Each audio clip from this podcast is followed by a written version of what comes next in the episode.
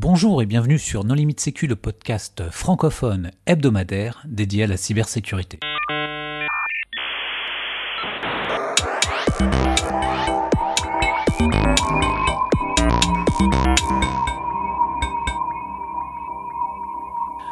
Alors aujourd'hui, nous allons parler d'un outil de contournement des EDR qui s'appelle EDR Sandblast avec deux invités, Maxime Maignan. Bonjour Maxime. Bonjour.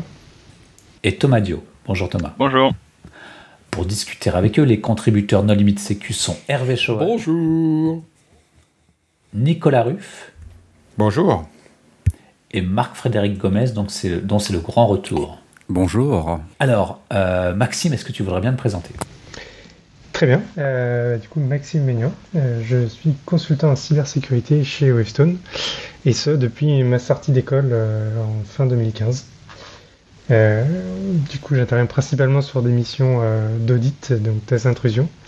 et ça m'est aussi arrivé de faire de la réponse à incident, mais c'est plus trop, plus trop le cas.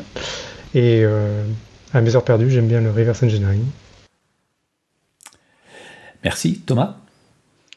Alors, euh, assez similaire en soi, hein, euh, pareil, consultant euh, chez Webstone, où j'interviens aussi sur des, missions de tests d'intrusion, de Red Team, et aussi donc sur des réponses à incidents et avec voilà vraiment un volet investigation numérique. Alors, on a déjà réalisé un épisode sur les EDR, mais pour les auditeurs qui ne l'auraient pas suivi, un EDR, qu'est-ce que c'est? Alors, si on compare avec euh, ce qui existait un petit peu avant, euh, donc tout ce qui va être euh, antivirus notamment, l'EDR va vraiment faire une, analyse comportementale sur les actions qui sont réalisées sur le système. donc vraiment un paradigme assez différent de ce qu'on pouvait retrouver avant sur les solutions antivirus un peu historiques, où c'était plus de la recherche de contenu malveillant, que ce soit dans les fichiers par exemple ou en mémoire. Donc voilà, là c'est vraiment récupérer de la télémétrie sur le système et à partir de cette télémétrie, déterminer si euh, certaines opérations qui ont été réalisées euh, sont malveillantes et si c'est le cas, générer une alerte, voire bloquer l'action. Alors, par exemple, est-ce qu'un EDR peut détecter autre chose que des malwares? Alors oui, euh, c'est notamment une des, une des forces des EDR, là où les, les, antivirus pouvaient être moins efficaces, c'est de détecter tout ce qui va être un petit peu living of the land technique, euh, donc les, choses qui se basent sur euh, des, binaires, des exécutables qui sont présents nativement sur le système Windows et qui peuvent être, et qui peuvent être utilisés pour réaliser des opérations euh, malveillantes. Par exemple, on peut penser à l'utilisation de RunDLL32 avec euh, la DLL comme SVC euh, DLL, qui peut être utilisée pour euh, faire un, dump de la mémoire du processus LSAS, où là, un antivirus seul aurait beaucoup de mal à détecter ce, genre d'opération. Un EDR, comme il se base sur le comportement, va pouvoir générer beaucoup plus facilement une alerte. Donc on peut dire qu'en fait, c'est ce qui caractérise vraiment la différence entre un anti-malware et un EDR. Voilà, c'est ça. En fait, euh, si on regarde un petit peu le, mode de fonctionnement euh, un peu plus dans le détail, euh, ça va vraiment pas être du tout les mêmes techniques qui vont être utilisées pour, superviser le système. donc, historiquement, c'était fait avec des interceptions des, appels système qui sont, qui sont faits donc côté noyau Windows. Donc là, il y avait une table qui était modifiée. Euh, ça, c'est plus des choses qui sont possibles aujourd'hui euh, à cause de PatchGuard hein, et du fait que du coup ce soit une zone mémoire protégée. Mais euh, il y a d'autres mécanismes qui sont utilisés pour vraiment savoir ce qui est en train de se passer sur le système. donc notamment au travers du hooking. donc là, je peux éventuellement laisser Maxime en toucher deux mots. oui, tout à fait. En fait, pour monitorer ce que chaque processus fait sur une machine, le DR il va injecter des mécanismes de surveillance au sein des différents processus qui sont en exécution euh, afin d'enregistrer tous les appels à des, à des fonctions qu'il considère comme, euh, comme sensibles ou pouvant être utilisées à des fins malveillantes. Euh, du coup, il utilise la technique du, principalement la technique du hooking, qui va consister à en fait patcher le, code de, de, ces fonctions à surveiller, afin que à chaque fois que ces fonctions vont être appelées, en fait, le flow d'exécution va passer par, par le code de l'EDR et donc des fonctions qui vont permettre d'analyser le contexte de l'appel avant que l'appel soit réellement réalisé. Et euh, du coup, l'inconvénient de ce type de mécanisme, c'est que, euh, euh, bah, que ces mécanismes sont résident uniquement côté processus et non côté noyau. Donc le processus lui-même a encore la main pour contourner ces mécanismes de surveillance ou, ou, ou les supprimer. Et est-ce qu'il n'y a pas une autre composante dans l'EDR qui est aussi la partie réponse, c'est-à-dire la capacité à aller demander à l'outil d'aller euh, tuer un processus ou récupérer un fichier ou bloquer l'accès à une clé de base de registre, euh, qui a aussi une supériorité de l'EDR sur l'antivirus, on va dire? Alors tout à fait, en plus des, euh, des différents éléments de monitoring, on va aussi avoir des éléments de réponse. Donc tous ces éléments de monitoring vont remonter à une console centrale et euh, c'est principalement la console centrale qui va être en mesure de, détecter des alertes en corrélant des événements. Et, euh, par ce biais-là, va pouvoir permettre à, un opérateur de lancer des investigations à distance ou, euh, prendre des actions de remédiation à distance. sachant qu'il y, a plus d'éléments qui peuvent être monitoring que par le simple hooking. Je peux laisser Thomas parler un peu de, ce qui se fait côté noyau. Oui, alors effectivement, euh, du coup, donc il y a cette partie euh, télémétrie qui va remonter vers le, hooking de DLL. Et il y a aussi toute une télémétrie qui va être euh, générée au travers de, mécanismes qui sont mis à disposition par le, noyau Windows. donc c'était un peu en remplacement hein, du coup de, cette modification de, la table des syscalls qui était plus possible aujourd'hui. donc il y a notamment en fait des, callbacks qui vont permettre en fait à l'EDR d'être notifié avant la réalisation de l'opération euh, par le noyau que l'opération va survenir. Donc ça peut être par exemple des ouvertures de process, des ouvertures de thread, des chargements de bibliothèques, tout ce genre de choses. Euh, donc même sans forcément passer par la console et donc euh, sans cette dimension réponse d'un utilisateur, le D1 va avoir des mécanismes de blocage directement au niveau de l'agent pour voilà sur des comportements qui sont prédéfinis bloquer bloquer l'action immédiatement. Et euh, il y a aussi tout un volet, du coup, là, ça va, c'est ce qui va consister un peu le gros de la télémétrie qui va être remontée euh, côté console. Ça va être une inscription auprès d'un fournisseur d'événements, euh, donc le TW Threat Intelligence, qui va remonter un petit peu des, sortes d'événements, enfin vraiment, pour le coup vraiment des événements sur diverses opérations qui sont réalisées sur le système. Donc par exemple des lectures ou des écritures de mémoire, des injections de process, tout ce, genre de choses. Euh, ça va remontrer une télémétrie assez volumineuse euh, côté console et ça va être aussi sur cette base de cette télémétrie que le DR va pouvoir réaliser ses détections et ses blocages. Ok, et donc vous avez décidé de contourner les, EDR. Pourquoi? Est-ce que c'était dans le cadre d'un pentest? Est-ce que c'était euh, la prolongation de travaux de recherche antérieurs Est-ce que c'était pour le challenge technique? Est-ce que c'était parce que les outils sont tellement bons aujourd'hui qu'il y a une sorte de, défi intellectuel à bypasser? Euh, je peux rendre la réponse. Du coup, euh, c'est vrai qu'initialement, euh, c'est effectivement parti d'une R&D un peu exploratoire sur le fonctionnement des EDR. on débuguait un, processus quelconque et on s'est rendu compte qu'il y avait certaines, données qui avaient été modifiées dans une certaine bibliothèque de Windows, on ne comprenait pas trop. Et après, on s'est dit, ah tiens, ça c'est. En fait, c'est notre EDR qui est installé sur la machine qui, a, modifié la, donnée. On a regardé un peu euh, pourquoi, et du coup on s'est mis à essayer de comprendre comment fonctionnaient euh, les, les, EDR pour, pour monitorer euh, l'activité d'un processus. Donc tout, tout est parti comme ça d'un outil qui a été un peu développé en interne, un peu comme, comme on le disait sur, sur l'idée de, un peu pour le challenge intellectuel, c'est tiens on va faire un outil qui, qui est en mesure d'auditer la, la, surveillance que fait un EDR et puis pourquoi pas essayer de la contourner. À ce moment-là, on s'intéressait juste à la partie userland, donc ce qui se passe au sein d'un process. Euh, et puis, il y a eu, euh, dans la foulée, il y a eu un appel à contribution du magazine MISC euh, qui voulait monter un dossier sur les EDR. Et du coup, on a eu, on a eu de cet appel à contribution. On s'est dit, bah, tiens, ça va être l'occasion de, creuser un peu le sujet et, et d'aborder un peu plus de, facettes de, des différentes facettes de fonctionnement des EDR. Donc, ça a donné lieu à, l'écriture de deux articles euh, un qui détaille les, mécanismes, les, mécanismes, employés par les EDR pour surveiller euh, ce qui se passe sur un système Windows, et un deuxième article qui explique comment contourner ces, euh, mécanismes. Et du coup, en même temps qu'on a écrit ces articles-là avec Thomas, on s'est dit ben, on, va, on va écrire un outil qui permettra de mettre vraiment en application tous les concepts qu'on décrit afin que, les gens puissent aussi découvrir un peu ces concepts par la pratique. Et c'est ça principalement qui a qui a, donné lieu à, l'écriture de DR Sandblast.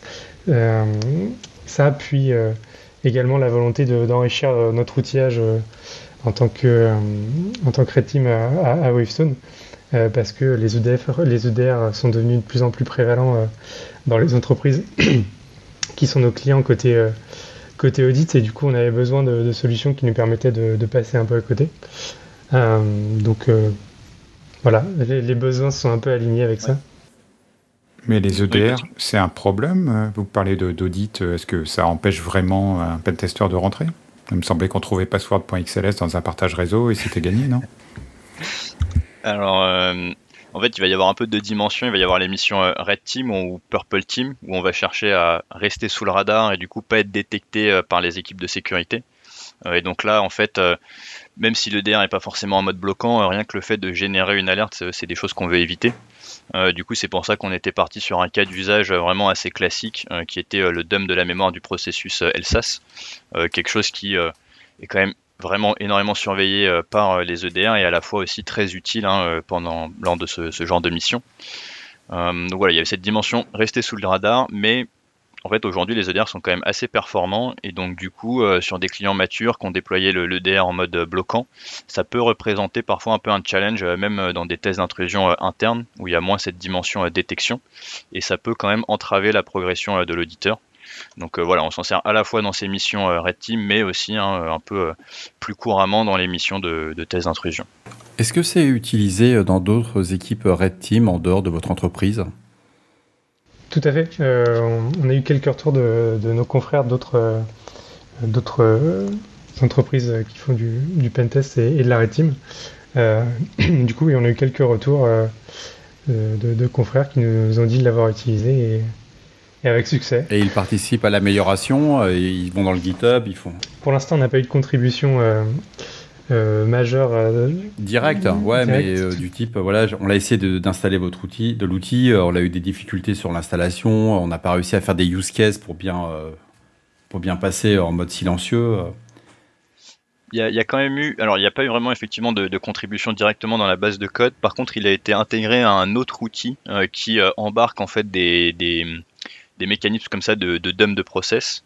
Euh, et cet autre, outil, cet autre outil, du coup, a embarqué euh, le EDR Sandblast pour euh, automatiser un peu le processus de, de, dump à distance, en fait. donc voilà, c'est un outil qui embarque différentes techniques et l'auteur, après avoir testé EDR Sandblast, a fait le choix du coup de, l'embarquer en tant que technique viable. L'outil en question, c'est El de Romain Benz, qui est connu sous le nom de Pixies. Alors, puisque vous parlez de développement, tout l'outil est, développé en C. Est-ce que c'était une obligation liée au fait que vous utilisez l'API Windows à très bas niveau, voire le noyau et, euh, D'ailleurs, je ne sais même pas, est-ce qu'il y a un composant noyau dans votre outil ou est-ce que c'est... Et, sinon, est-ce que vous auriez voulu euh, passer sur des langages de plus haut niveau qui avaient potentiellement une interopérabilité avec C, euh, type .NET ou Rust Enfin, tous les, tous les langages. C'est un troll, Nico, du C. C'est un indice de maturité pour une fois qu'on a avec nos, nos contributeurs. Tu, tu, oses mettre en doute le C, mais je peux pas laisser passer ce truc-là. La maturité, c'est Rust. Non, mais C, c'est de ma génération. C'est le, le summum, c'est le langage. Voilà, j'arrête le troll, mais. Non, c'est le dinosaure. C'est la, la maturité. pour répondre sérieusement, effectivement, c'était plus simple d'avoir un langage qui était. Euh, très bas niveau euh, parce que à la fois on va avoir euh, on va avoir euh, certaines opérations qui vont être faites qui nécessitent de vraiment avoir aucune abstraction avec la mémoire donc tout langage qui se trouve qui se trouve tourné sur une VM ou sur de l'émulation, de l'exécution de bytecode comme Python, Java, .NET, etc. Ça rajouter une couche d'abstraction inutile puisqu'à la fin on sera obligé de, de repasser sur une interopérabilité avec avec un langage plus bas niveau tel que c'est. Donc ça aurait été un peu ça aurait un peu complexifié les choses. Euh, et puis, euh, au passage, euh, bah, c'est aussi un langage qu'on maîtrise bien, donc il y en a. Contrairement, à Rust, malheureusement. on n'a pas assez de, recul sur le langage, donc. Donc voilà, et pour répondre à l'autre question, c'était pas, on n'a pas de composante noyau dans EDR Sandblast en tant que tel. par contre, il y a des interactions noyaux qui sont faites euh, et ça, on pourra peut-être le décrire plus tard, mais dans l'idée, euh, dans les grandes lignes, EDR euh, Sandblast implémente le, concept de l'attaque type qu'on appelle BYO VD, Bring Your Own Vulnerable Driver. Et l'idée, c'est qu'on va aller charger un driver qui est, qui est un driver tiers hein, d'un éditeur tiers qui est signé mais qui contient une vulnérabilité. Et on se sert de cette vulnérabilité pour avoir une primitive de lecture et écriture dans la, mémoire du noyau pour justement aller, aller auditer et supprimer les, mécanismes de supervision qui sont installés par les EDR. Excellent rebond sur l'actualité, puisqu'on vient d'apprendre après deux ans que le mécanisme de liste noire, euh, enfin de liste de blocage mis en place dans Windows pour empêcher le chargement de drivers vulnérables, euh, annoncé par Microsoft il y a deux ans, n'a jamais été déployé en fait en production. Et donc il est encore possible de charger des vieux drivers VirtualBox et autres, euh, mais ça tous les gens qui trichent dans les jeux vidéo le savent. Et d'ailleurs, on avait remarqué que le driver qu'on utilise est bien présent dans cette euh, blocklist, enfin les deux drivers euh, qu'on utilise, mais bon, effectivement, en l'absence de mise à jour de cette liste, euh, du coup, on pouvait toujours déployer au-delà, même s'il n'y avait pas d'EDR et pas d'autres mécanismes plus avancés sur lesquels on pourra revenir un peu plus en détail après, mais par défaut, on pouvait toujours installer ce driver vulnérable et s'en servir, comme le disait Maxime, pour accéder à la mémoire du noyau. Et par curiosité, quels sont les drivers que vous utilisez? Alors Alors, il y en a deux. Euh, il y en a un de, qui a été implémenté euh, plus récemment qui est un driver Dell. Alors j'ai plus la vulnérabilité, la, version exacte, euh, mais voilà c'est un, un driver Dell qui avait été sur lequel une vulnérabilité assez critique a été découverte l'année dernière. Et il y a un driver RT Core 64.6 dont je ne me souviens plus exactement l'usage, mais enfin voilà c'est un driver je te laisse compléter. C'est un driver de MSI, euh, donc un, constructeur, notamment un constructeur de carte graphique, et je crois que c'est un driver qui permet de d'activer les, enfin, qui fait l'interfaçage avec le, la carte graphique euh, sur la partie euh, pilotage, optimisation, je crois, ce genre de choses. Et malheureusement, il y a des vulnérabilités dans ces drivers. Les, deux, drivers comportent deux vulnérabilités qui sont, quasiment identiques. C'est-à-dire qu'on fait appel à, un IOCTL, c'est-à-dire une sorte d'interface avec le driver on envoie une commande et, euh, et, cette commande permet de copier euh, une, donnée arbitraire, enfin une donnée d'une adresse arbitraire vers une, autre adresse arbitraire. Donc euh, en exploitant cette vulnérabilité, on peut lire de la mémoire depuis, depuis une zone mémoire kernel vers un buffer côté user dans, dans, notre process. Et inversement, on peut faire l'opération inverse et dans ce cas-là, on va aller écrire la mémoire du kernel via une donnée qui se trouve dans notre process. Et donc ça nous fait une primitive de lecture à écriture euh, de cette manière. Et quand la blocklist euh, sera mise en place, vous pourrez euh, alors, utiliser Alors en fait, à l'heure actuelle, il y, a, il y a deux types de blocklist. C'est-à-dire que dans, dans Windows 11 notamment, enfin en tout cas grâce au mécanisme HVCI, donc c'est un, mécanisme qui est basé sur le nouveau concept de enfin nouveau, basé sur le, concept de sécurité par la virtualisation de Windows. Euh, il y a un composant qui permet de, s'assurer que, euh, que les, drivers qui sont chargés euh, remplissent un certain nombre de conditions de sécurité pour, pour fonctionner avec, avec ce durcissement. donc ce, mécanisme HVCI, il est activé par défaut sur Windows 11 et il est activable sur Windows 10 aussi. et parmi les contrôles qui sont faits sur les drivers chargeables, il y a l'implémentation de cette blocklist. Euh, en parallèle de ça, il y a aussi euh, Windows Defender ainsi que euh, Microsoft Defender for Endpoint, la, version EDR, qui implémente des règles ASR, donc qui sont les règles Attack Surface Reduction, qui permettent d'implémenter des durcissements spécifiques qui permettent de, complexifier certaines attaques.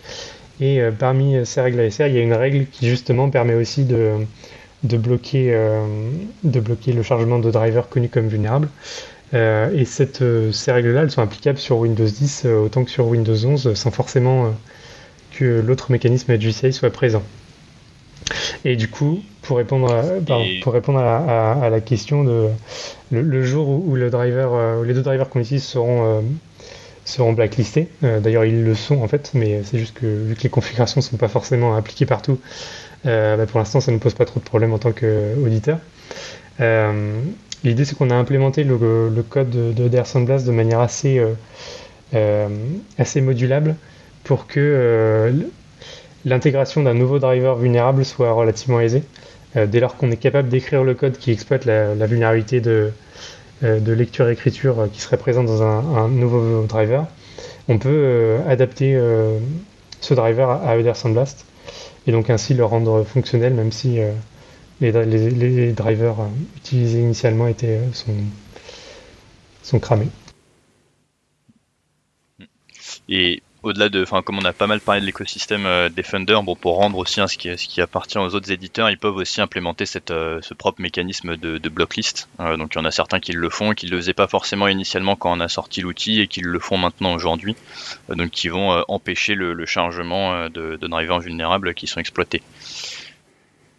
Bon, effectivement, enfin comme c'est des blocklists qui sont basés pas mal sur, sur des condensats, ce genre de choses, si c'est un driver vulnérable inconnu au bataillon, il y a toujours euh, l'espoir qu'il euh, soit possible de l'installer et de l'exploiter. Euh, maintenant, l'équilibre est un peu, enfin, est assez disproportionné entre côté attaquant trouver une vulnérabilité dans un driver, l'implémenter et s'en servir, versus côté défendeur, il suffit simplement de rajouter le, le, hash du driver qui peut pas changer parce qu'il doit être signé par Microsoft et euh, le bloquer. Donc il y a quand même un, équilibre qui est euh, en termes d'investissement, de budget, euh, de R&D qui est quand même pas du tout le même et qui pour le coup va, est plutôt à l'avantage des, éditeurs EDR. tu es sûr de ça? Parce qu'il me semble que dans la signature Authenticode, il y a qu'une partie du PE qui est, qui est signée. Donc potentiellement, tu pourrais modifier un bit au début ou à la fin du fichier dans une zone pas signée et changer. Du coup, ça changerait le hash en fait. Je veux dire. Alors, le meilleur moyen, c'est probablement de blacklister le, la partie signature, enfin le, condensat, comment dire, euh, qui est utilisé dans la signature du driver. Mais si tu vas juste blacklister le MD5 ou le HA1 du fichier, oui, oui, enfin c'est la signature. Il me semble que c'est la signature qui est l'empreinte qui est utilisée dans la signature. Et après, il y a aussi euh, un blocage qui peut être fait au niveau au-dessus euh, pour complètement révoquer euh, les, les, CA intermédiaires, notamment sur euh, certains éditeurs qui peut-être ont sorti beaucoup de drivers vulnérables, complètement leur révoquer cette la possibilité d'avoir l'ensemble de l'ensemble des drivers qui sont signés avec cette autorité intermédiaire.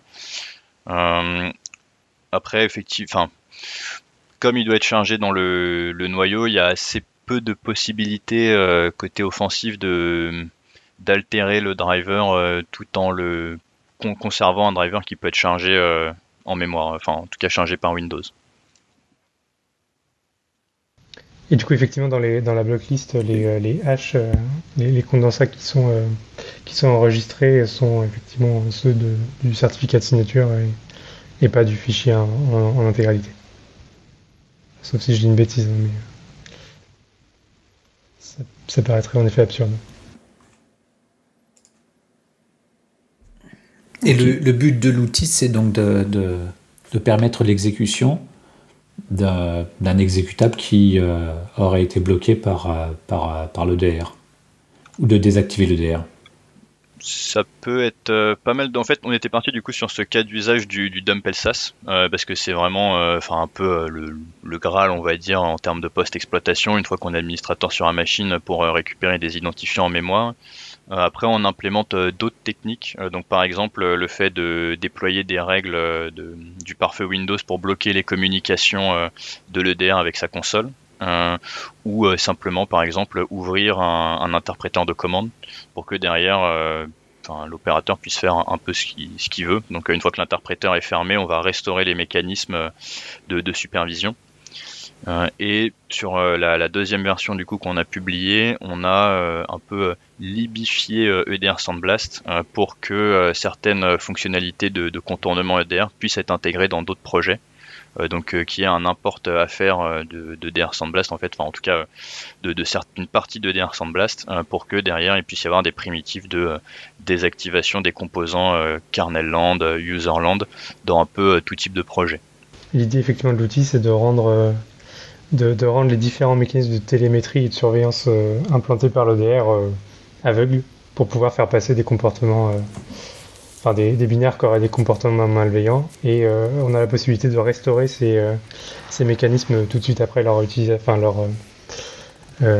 tout de suite après leur l'application d'une action malveillante. Ce qui fait que l'état entre guillemets pendant lequel la machine est euh, et, pas surveillé par l'EDR est, est, très, euh, est très court et du coup ça se remarque pas en théorie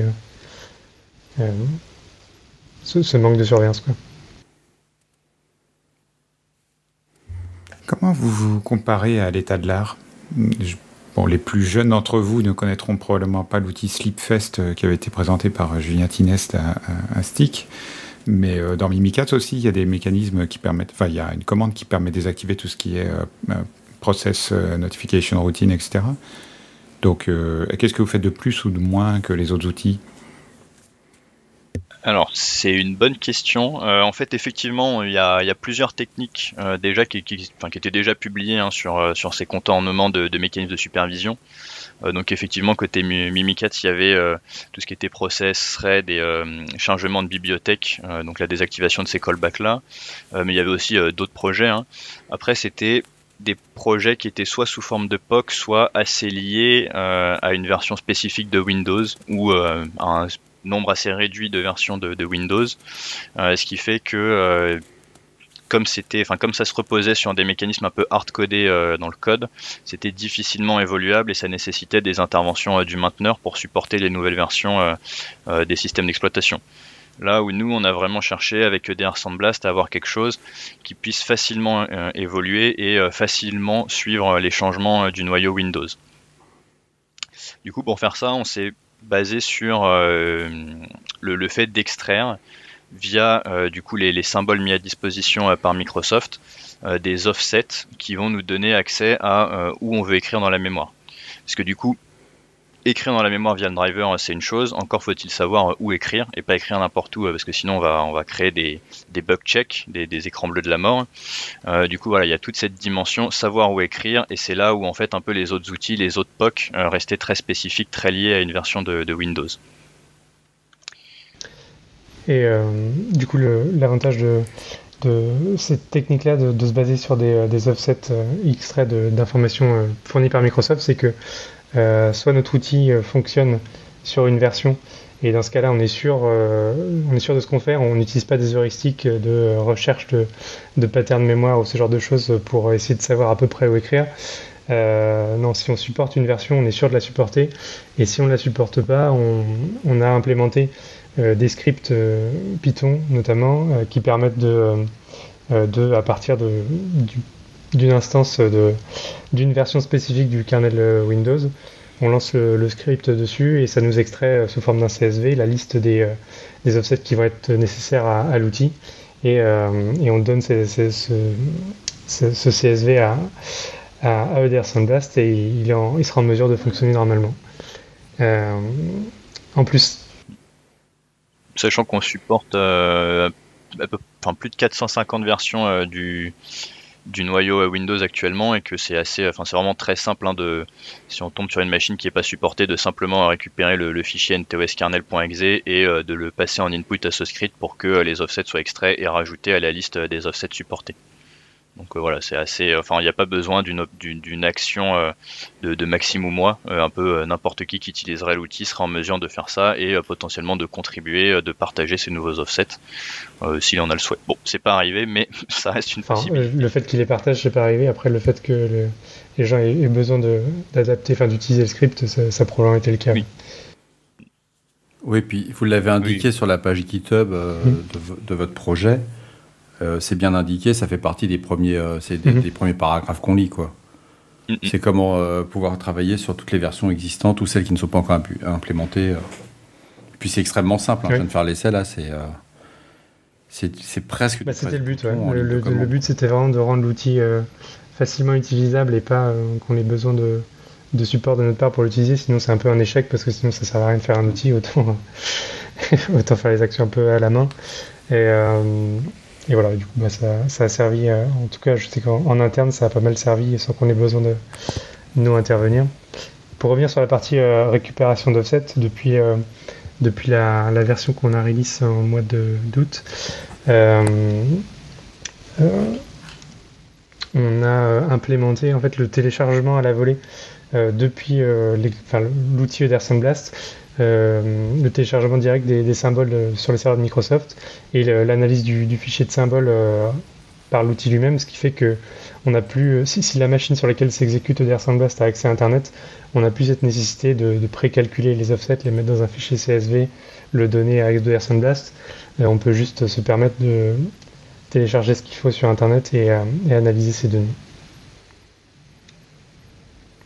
Alors, qu'est-ce que vous recommandez aux, personnes qui, euh, qui, qui, parce que cet outil peut être, peut être utilisé aussi par, par des attaquants, donc qu'est-ce qu'on ce qu'on peut mettre en place pour, euh, pour Alors bah, là-dessus, on, on, a déjà parlé euh, tout à l'heure sur une partie qui est effectivement mettre en place les, les block lists via les, les, fonctionnalités offertes par Microsoft. Donc, idéalement, HVCI sur Windows 10 et Windows 11, mais c'est dans un environnement d'entreprise, c'est pas forcément quelque chose qui est, qui est applicable de manière presse-bouton parce qu'il y, y a, beaucoup d'incompatibilité avec des drivers existants.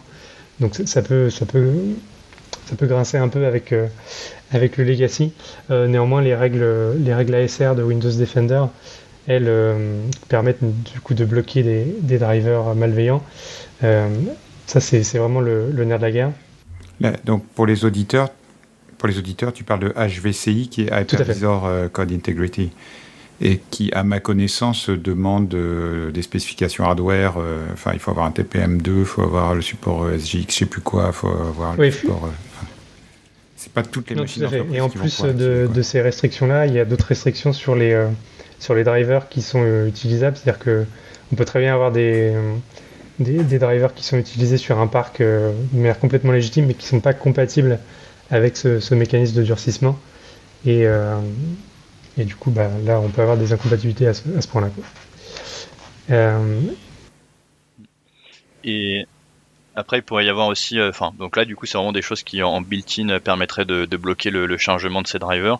Après, vu qu'on cherche à contrôler à contourner des EDR, on peut imaginer que dans le cas de, dans le scénario, il y a un EDR de déployer et on pourrait par exemple faire un peu des missions de threat hunting avec cet EDR pour déterminer, euh, par exemple, enfin évaluer s'il y a eu des chargements de, drivers euh, peu courants, par exemple à l'échelle du parc, euh, parce que bon, même s'il y a des drivers qui sont vulnérables et sont connus pour être vulnérables, il pourrait aussi y avoir des drivers vulnérables mais qui sont pas encore connus à date.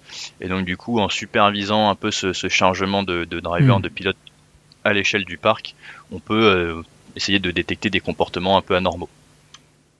Voilà. Et sachant que du coup, vraiment pour un analyste de sécurité dans cette position, euh, s'il y a une alerte euh, générée par euh, l'EDR qui spécifie qu'un pilote vulnérable a été chargé, ça peut peut-être paraître bénin, mais il faut bien se dire en fait que c'est assez critique parce que derrière, ça peut permettre de couper tous les flux de télémétrie de l'EDR. donc il faut vraiment considérer ça comme une alerte critique.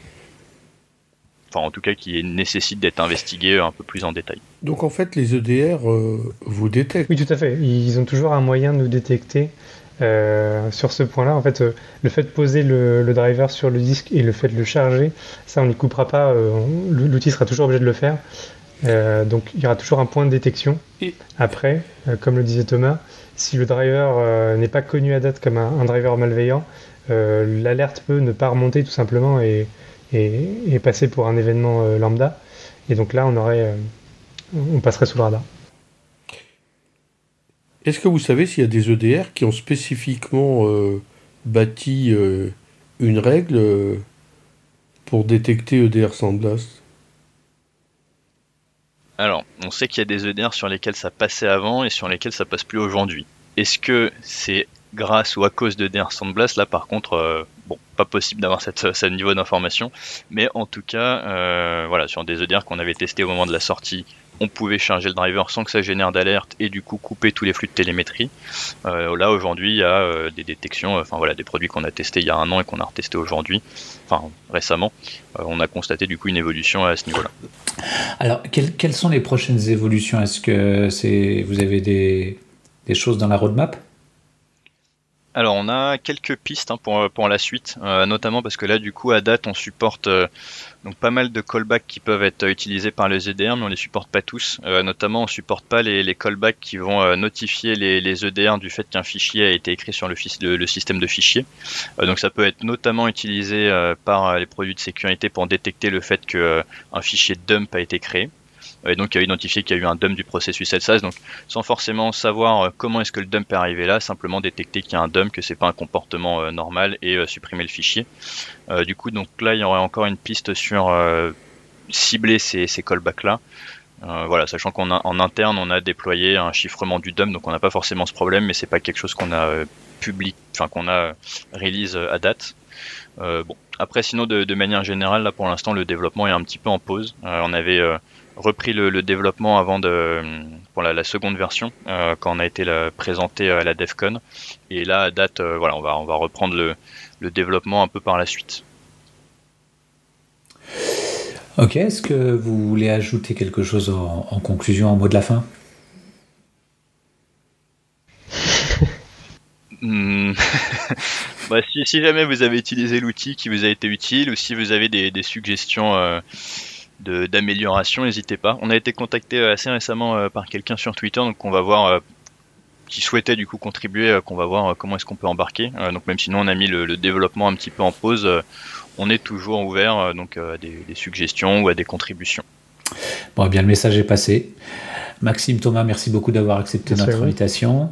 Merci aux contributeurs. Merci. Chers auditeurs, nous espérons que cet épisode vous aura intéressé. Nous vous donnons rendez-vous la semaine prochaine pour un nouveau podcast. Au revoir. Au revoir. Au revoir. Au revoir.